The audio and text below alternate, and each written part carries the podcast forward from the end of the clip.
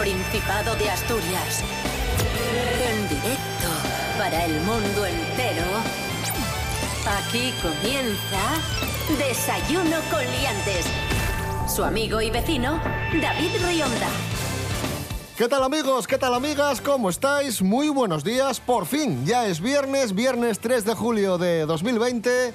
Son las seis y media de la mañana. Esta es la sintonía de RPA, la radio autonómica de Asturias. Y este programa es el programa despertador de la radio asturiana. Desayuno coliantes. Por delante, media hora de actualidad y humor. Saludamos en primer lugar al periodista Borja Pino. ¿Qué tal, Borja? Buenos días, David. Eh, bien, eh, preparándome para el fin de semana. Todavía no sé si voy a sacar Bermudas u otra vez los vaqueros porque eh, este tiempo a mí me tiene loco del todo. Y saludamos también a Rubén Morillo. Buenos días. Buenos días, David Rionda. Buenos días, Borja Pino. Buenos días a todos y todas. ¿El tiempo está loco o no está loco? Como dice Borja Pino. Pues se va a tranquilizar un poquitín. Mira Con tú. buenas noticias. Llega un fin de semana de disfrute, podríamos decir. Sol y nubes vamos a tener por la mañana en el día de hoy, despejado por la tarde y ojo porque mañana para ya disfrutar del fin de semana por completo, vamos a tener buen tiempo, sí. Vamos a tener sol. Temperaturas bastante agradables, mínimas de 14 y máximas de 26. A quemar los vaqueros. pues. Desayuno con liantes, ay. Desayuno con liantes, ay. Desayuno con liantes, ay. Desayuno con liantes, ay, desayuno con Liantes.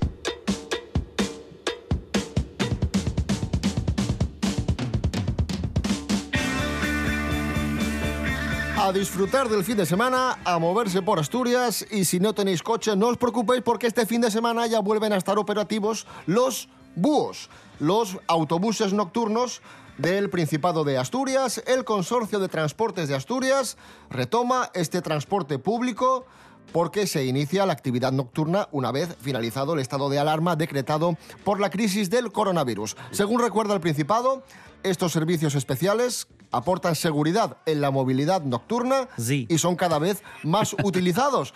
Utilizados sobre todo por gente como yo, que no tiene coche. O como yo, que O no como tiene Borja carnet. Pino, que no tenemos coche y queremos, yo qué sé, oye, queremos, somos de otra ciudad y queremos irnos a no sé dónde a tomar unas sidras. En mi caso no tengo coche, ni carnet, ni vergüenza, pero sí, es un, es un engorro y el búho se agradece muchísimo. Sales por Oviedo, por Gijón, por Mieres y a ver cómo vuelves a, a casa a las 3 de la mañana. Tienes uno cada orina y, y viene muy bien el servicio de, de búhos. Y vamos a concretar las líneas que se ponen en funcionamiento. Lo va a hacer Borja Pino con su voz melodiosa y sexy. Qué bien. Eh, ponle rever a Borja Pino. Adelante, Borja, aquí tienes el- la lista de las líneas. Adelante. Adelante, pues. Las líneas que se pondrán en funcionamiento son las de Oviedo-Gijón, Oviedo-Avilés, Oviedo-Langreo, Oviedo-Mieres, Oviedo-Pola de Siero, Oviedo-La Fresneda y No. Llanera. Ah, Oviedo, La Fresneda, Llanera. Oviedo, la Fresneda Llanera, ahí, me, ha podido, ahí. me ha podido el entusiasmo. Oviedo, Ribera de Arriba, Morcín, Riosa. Gijón, Avilés. Gijón, Candás, Luanco. eh, Avilés, Las Vegas, Piedras Blancas.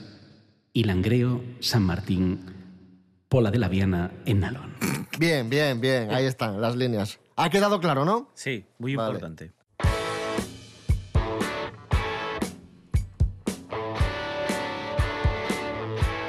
Viajamos en autobús con los autobuses Búho y ahora viajamos en el tiempo para irnos a 1985 y revivir una de las películas más exitosas de todos los tiempos. Una película precisamente de viajes en el tiempo. Hoy cumple 35 años nuestra película favorita, al menos la película favorita de Rubén Morillo y servidor. Regreso al futuro. ¡Bravo! ¡Buah!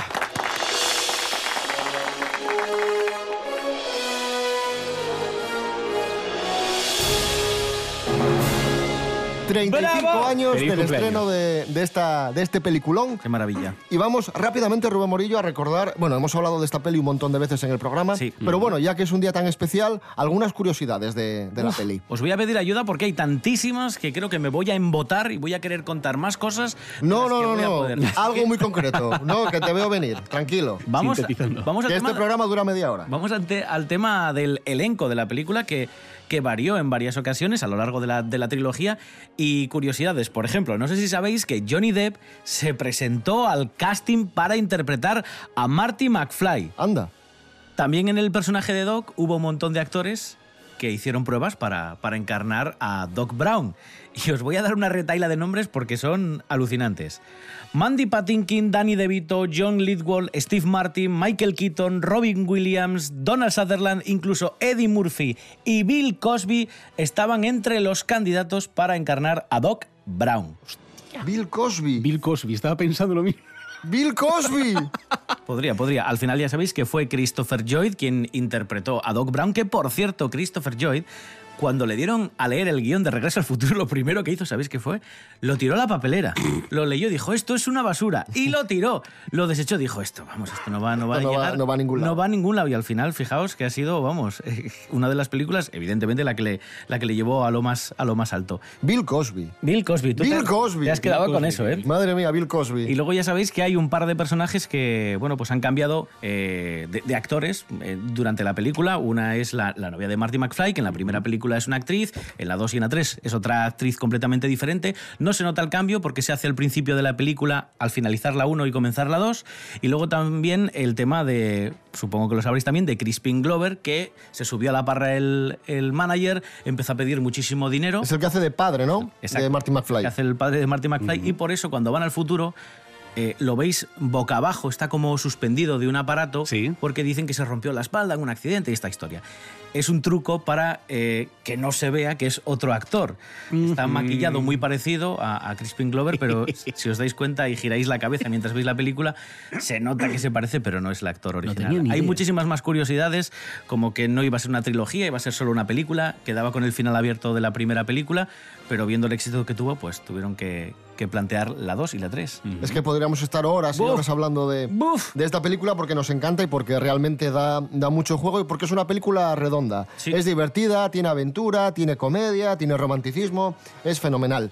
Regreso al futuro. Algún joven por ahí despistado que no lo haya visto, por favor que la vea, ¿vale? Urgentemente, además. Y recordamos la canción que Marty McFly interpretaba en el baile del encantamiento bajo el mar, el Johnny B. Good de Chuck Berry.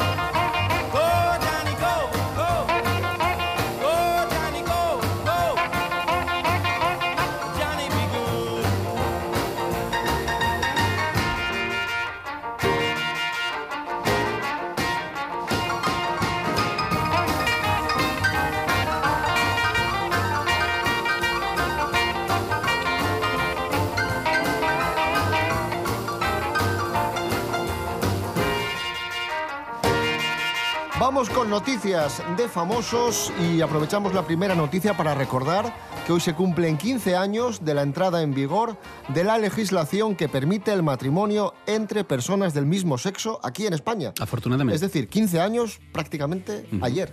Una fecha de la que sentirnos orgullosos todos, como sociedad y, y- y como personas. Recordar, puesta en marcha por el gobierno de José Luis Rodríguez Zapatero. Vamos con noticias de famosos y la primera noticia tiene que ver con esto porque el hijo de José Bono eh, tuvo que cancelar su boda, se iba a casar con su novio, pero como no pudo celebrar su boda por el tema del coronavirus, a cambio mm, celebró una fiesta muy original. Sí, Cuéntanos. ten- tenía previsto contraer matrimonio con Aitor Gómez, su pareja. Lo iban a hacer el 20 de junio en Toledo, en un lugar que se llama el Palacio de Galeana y que no tiene nada que ver con Galeana de- la de Avilés, que es muchísimo más bonita. Bueno, pues iban a aparecer, eh, iban a estar eh, de invitados muchísimas personalidades, pero ¿qué pasó? Que bueno, llegó todo el tema de la pandemia y han tenido que, evidentemente, eh, hacer unos pequeños cambios para celebrar la, la boda. Era una divertida fiesta temática que tenían eh, pensado que estuviera inspirada en los años 70 y la fiesta, al estar inspirada en esta época, requería de un código de vestimenta muy concreto que todos los invitados cumplieron a la perfección. Disfrazarse de los 70. Por favor. No faltaron sus hermanos, que son un montón, José, Amelia, Ana y Sofía, las madres de ambos, que subieron al escenario junto a una amiga de Ana para sorprender a los novios y entonar algunos de los temas míticos de ABBA. Y ahí está sonando, ABBA.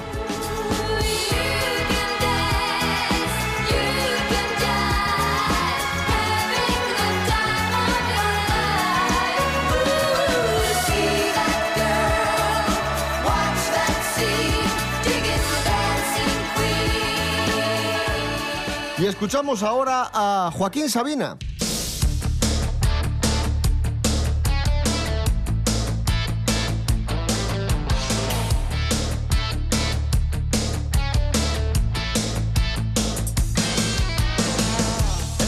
Tipo que va al club de golf, si lo hubieras visto ayer, dando gritos de Yankee Go Home, coreando eslogans de Fidel. Joaquín Sabina, que es noticia porque se ha casado con su pareja Jimena Coronado. Jimena. Jim- Jimenita. Se ha casado con Jimena Coronado, su pareja, desde hace más de 30 años. Se casó por lo civil en una boda oficiada por el ministro del Interior, Fernando Grande Marlasca, gran amigo de, de la pareja. Y como digo, bueno, llevaban ya más de 30 años casados, pero en fin. Era un trámite. Un trámite, un trámite, me- han hecho el trámite. trámite. Y yo que me alegro, la verdad, porque aparte de ser posiblemente mi cantautor preferido, Sabina, con diferencia, eh, yo escucho Rubia de la Cuarta Fila y se me ponen los pelos de punta, eh, no ha tenido últimamente una vida fácil este hombre. ¿eh? tiende a, a deprimirse, es un hombre bastante depresivo y cuenta en muchas ocasiones cómo esta, esta chica, Jimena, pues prácticamente le salvó, porque desde que está con ella pues tiene una vida más, mucho más ordenada, ya no sale tanto. Sin tanta nieve en invierno. Efectivamente. Parece que le controla un poco, ¿no? Que, que le ha cuidado y él está pues bastante, bastante agradecido. Jimena Coronado es la responsable de que Joaquín Sabina haya encontrado un poco de, de paz y de calma en su vida. se la merece. Después de tantos años de... Sí, de gamberrismo madrileño, eh, bueno, de la vida del artista, ¿no? De, de su generación. Efectivamente. Ese que al capital Goma 2 con spray pintaba en la pared. Decir que Joaquín Sabina tiene unos 70 años, Jimena tiene creo que son 50, mm, se llevan 20, 20 años de, de edad, pero como sabéis el amor no tiene edad y la edad ¿cómo se mide? ¿Cómo se mide la edad? Tú como tú ves a alguien y dices, tú este tiene tantos años, libro menos, más. Eh, eh, bueno, iba a decir una burrada, no lo sé. eh, eh, de- depende de.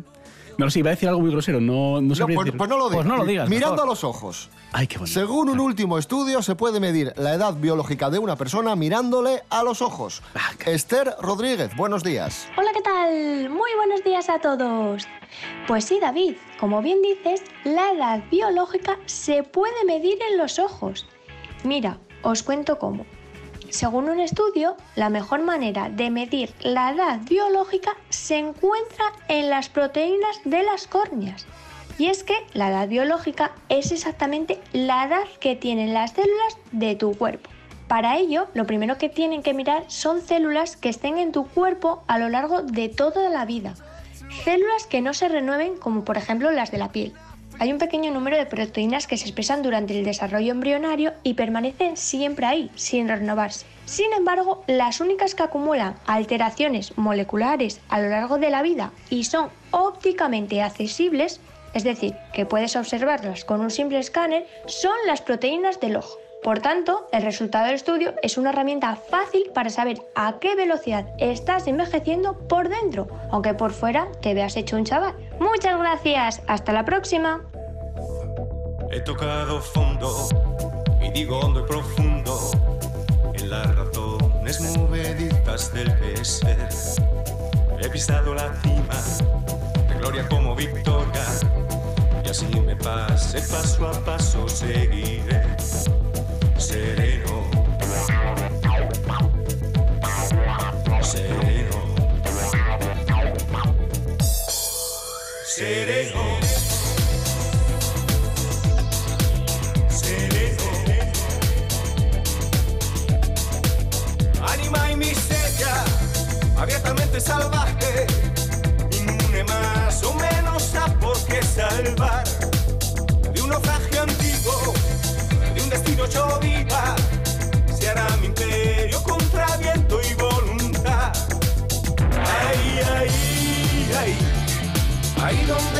Acaba y no sigue ahí, ahí donde no empieza y ahí, ahí. Ahí me duele, ahí, ahí, ahí.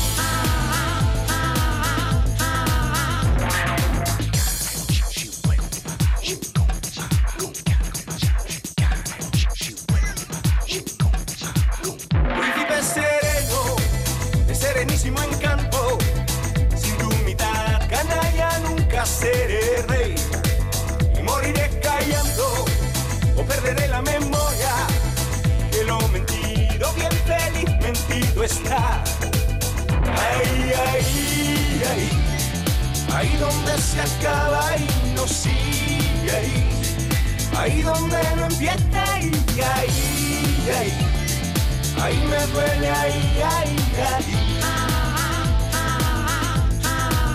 Ay, ay. 7 menos cuarto de la mañana, ahí estaba, ahí suena Miguel Bosé y el tema sereno. Miguel muy sereno no anda últimamente, vuelve no. a ser noticia. Le han bloqueado la cuenta de Twitter y él se cree que es un complot contra mm, su movimiento antivacunas y anti-5G. Claro. Rubén Morillo, ¿qué ha dicho Miguel? Ay, Miguel, por Dios. ¿Qué no ha dicho? A ver. Porque dice tantas cosas y, pues no sé, escribe tantos bulos que Twitter ha tenido que cerrarle la cuenta. Y evidentemente.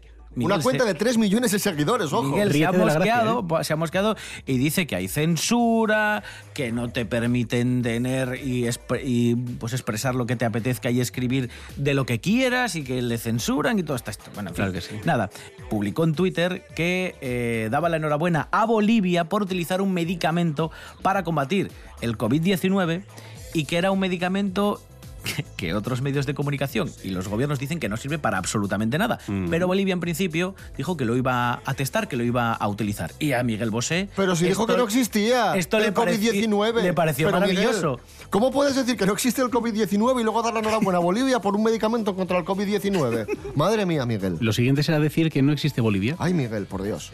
Tampoco tengo últimamente... No, es un ejemplo perfecto de cómo, eh, bueno, más o menos como lo que le pasó a Zidane, de cómo destruir una, una, un- una reputación profesional, cómo hundirla con determinados comentarios poco prudentes. Vamos a entender.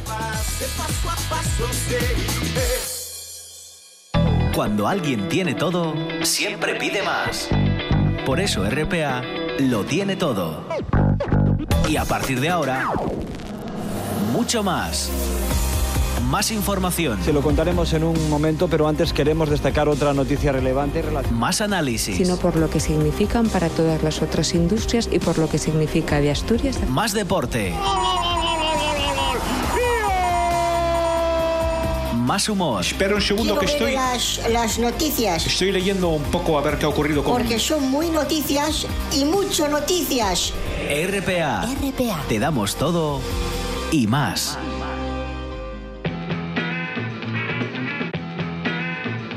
Desayuno con liantes. Continuamos en Desayuno con Liantes en RPA, la radio autonómica de Asturias. Antes aludía Borja Pino a la poca prudencia de Miguel Bosé a la hora de opinar sobre ciertos temas que evidentemente no controla, porque cuando no sabes de una cosa es mejor no meterte en berenjenales, sino, o documentarte mucho o preguntar a alguien que sepa, pero no, Miguel, ala, venga, alegría. Y hablando de gente poco prudente, vamos a hablar del posible o del candidato a entrenar a la selección española de fútbol.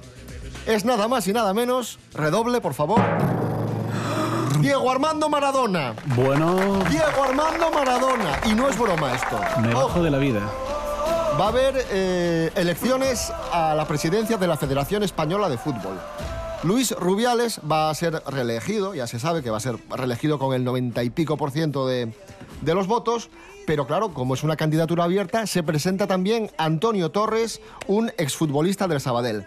Y Antonio Torres ha dicho, si me votan a mí, eh, os traigo a Diego Armando Maradona de seleccionador, que ya me ha dicho que sí, que se viene. Fantástico. Que está en plena forma, ¿no? Pregunto. Eh, sí, sí, sí. Yo creo que eh, Maradona ahora bueno, tiene, para entrenar ya, ¿no? eh, durante mucho tiempo tuvo cierta ayuda, cierta ayuda química, ¿no? Para ello. Madre mía, pero si el último episodio que conocemos de Maradona es este en el que aparece bailando con los pantalones por las rodillas enseñando el culo. Si mandamos al Chiquilicuatre a Eurovisión, podemos confiar en Diego Armando Maradona para que Este le dé la roja. es así. sí. Podemos hacerlo. Si Diego Armando Maradona tiene que entrenar a un país, tiene que ser este. Por favor. Sí.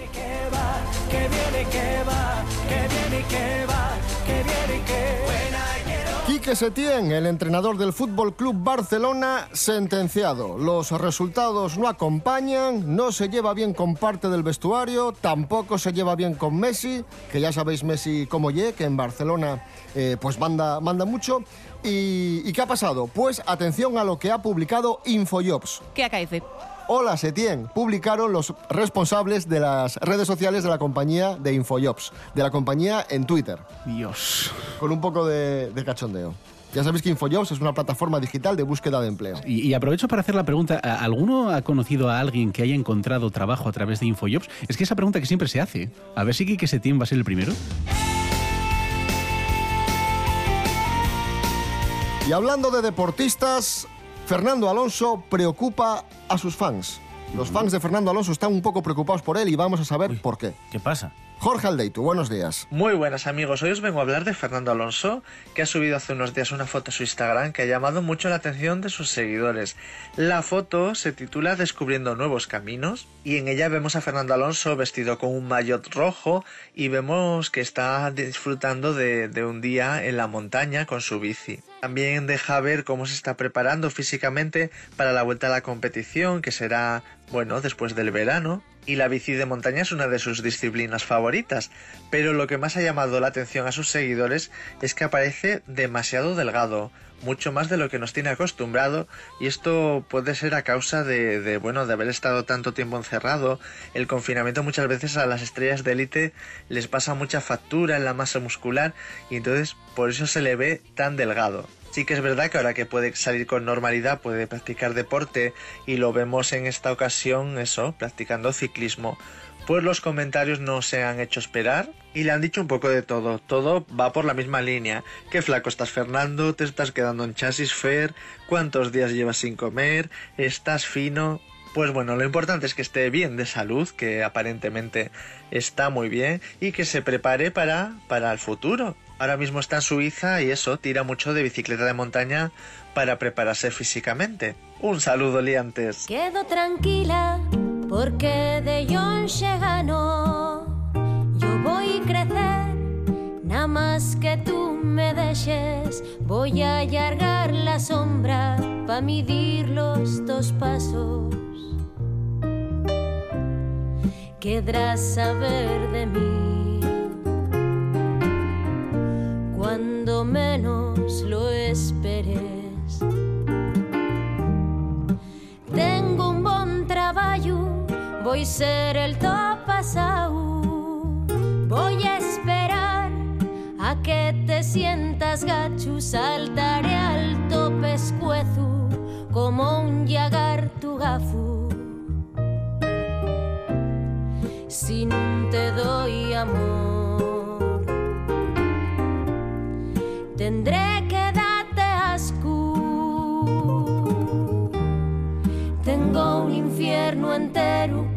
tarda bien la tiesta. Los míos dulces bocaos, les mejores escenas. Tengo tanta paciencia que no puedo con ella. Si es por compasión, afórranos la pena.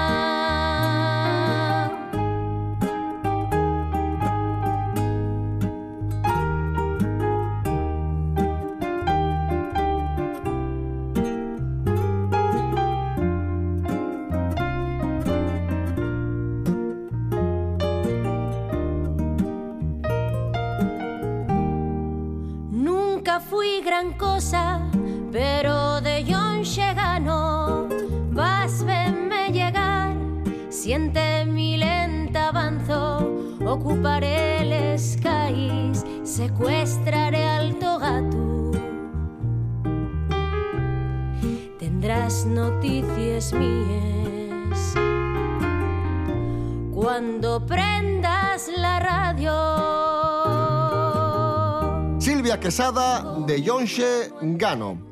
Por cierto, en este videoclip Silvia eh, aparece cocinando, es un videoclip muy original y, muy bonito que os invitamos a ver en, YouTube, por ejemplo, ¿no? donde lo podéis encontrar. De Yonshe Gano, de Silvia Quesada. Y nosotros vamos a hablar de cocina y vamos a hablar de una receta de cocina bastante antigua porque un hombre ha cocinado un menú mesopotámico con la ayuda de una receta del año 1750 antes de Cristo. Madre mía. Sí, esto lo ha hecho un señor que se llama Bill Sutherland y dice textualmente, desafié el confinamiento preparando una comida babilónica gracias a una receta de 1750 antes de la era de Cristo.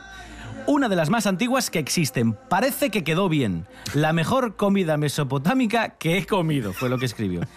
Y bueno, pues nada, era un estofado de cordero que llevaba acompañada una especie de, de lechuguina. Y luego también eh, cocinó mm, mm, migajas de masa madre con puerro y cebolla tierna. Y para finalizar, este señor preparó un caldo de elamita, pero cambió la sangre de oveja de la receta original por salsa de tomate. Qué rico, sí, sí. Hizo una adaptación un poco más a, a nuestro tiempo, ¿no? Me- menos morcilla y más boloñesa. O sea, ¿qué es lo que comían en aquellos tiempos? Y os preguntaréis, mm, vosotros y, y nuestros amigos en casa, ¿cuál es la receta de cocina más antigua del mundo? Yo no sé dónde leí hace un tiempo que era alguna forma de pizza. Bueno, va por ahí la cosa, más o menos. Algo sí. leí en su momento, sí. Lleva masa y no es pizza exactamente, pero tiene que ver. Es el pastel de carne.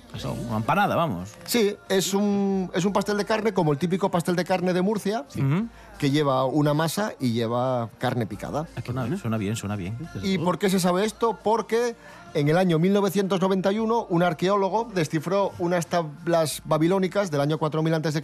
y se encontró esta receta, el pastel mm, de carne. Y como digo, es muy similar al pastel de carne que se hace en la cocina tradicional murciana. Bueno, ojo, hace hace no mucho recuerdo haber visto en prensa que se, bueno, se desencriptó mediante ingeniería inversa, se encontraron restos, el, el garum, una famosa salsa de pescado consumida por los romanos que por lo visto la, eh, la echaban en todo, en carnes, pescados, verduras, y reconozco que tengo ganas de probarla. Dicen que tiene un sabor muy, muy fuerte el, el- el garum, pero que por fin se ha encontrado la forma de, de construyéndola, se ha descubierto cómo hacerla y, y tiene una pinta deliciosa, desde luego.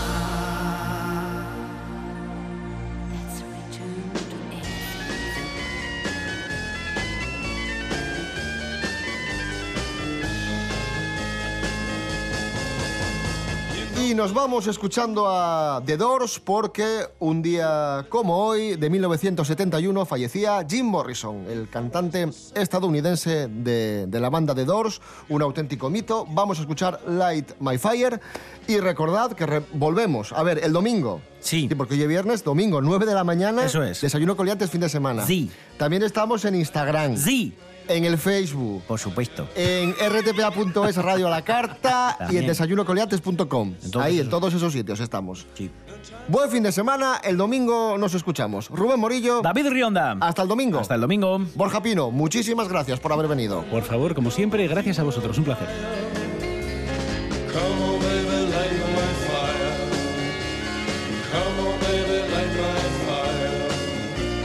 Try to set the night